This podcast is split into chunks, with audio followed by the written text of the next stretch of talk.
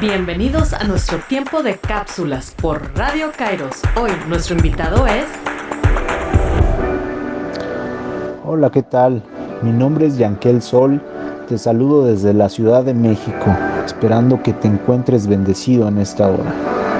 Me gustaría hablarte algo acerca del gozo.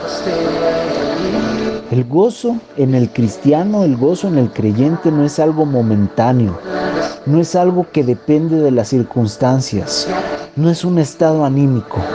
El gozo en el cristiano es un fruto espiritual. El, el gozo en el cristiano es el resultado de una comunión intensa y profunda con Dios.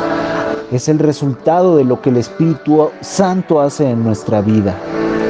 Por eso en este tiempo, aun cuando las cosas se ven tan oscuras, tan difíciles, el gozo puede venir de formas tan inesperadas, porque es el resultado de esa relación que tú tienes con el Padre. Cuando los días se hacen más cortos y la oscuridad parece acercarse, encendamos la vela del gozo para recordarnos del poder y la presencia que llevamos dentro entonces, y solo de esta manera, podremos celebrar con una nueva alegría, con un gozo real, este tiempo en el que conmemoramos, en el que recordamos el nacimiento más increíble que el mundo ha visto, el nacimiento de Cristo Jesús.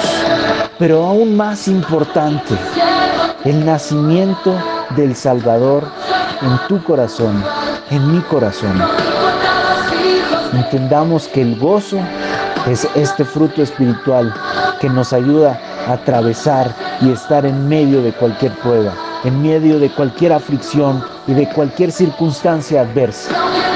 Espero que haya sido de bendición esta palabra. Dios te bendiga.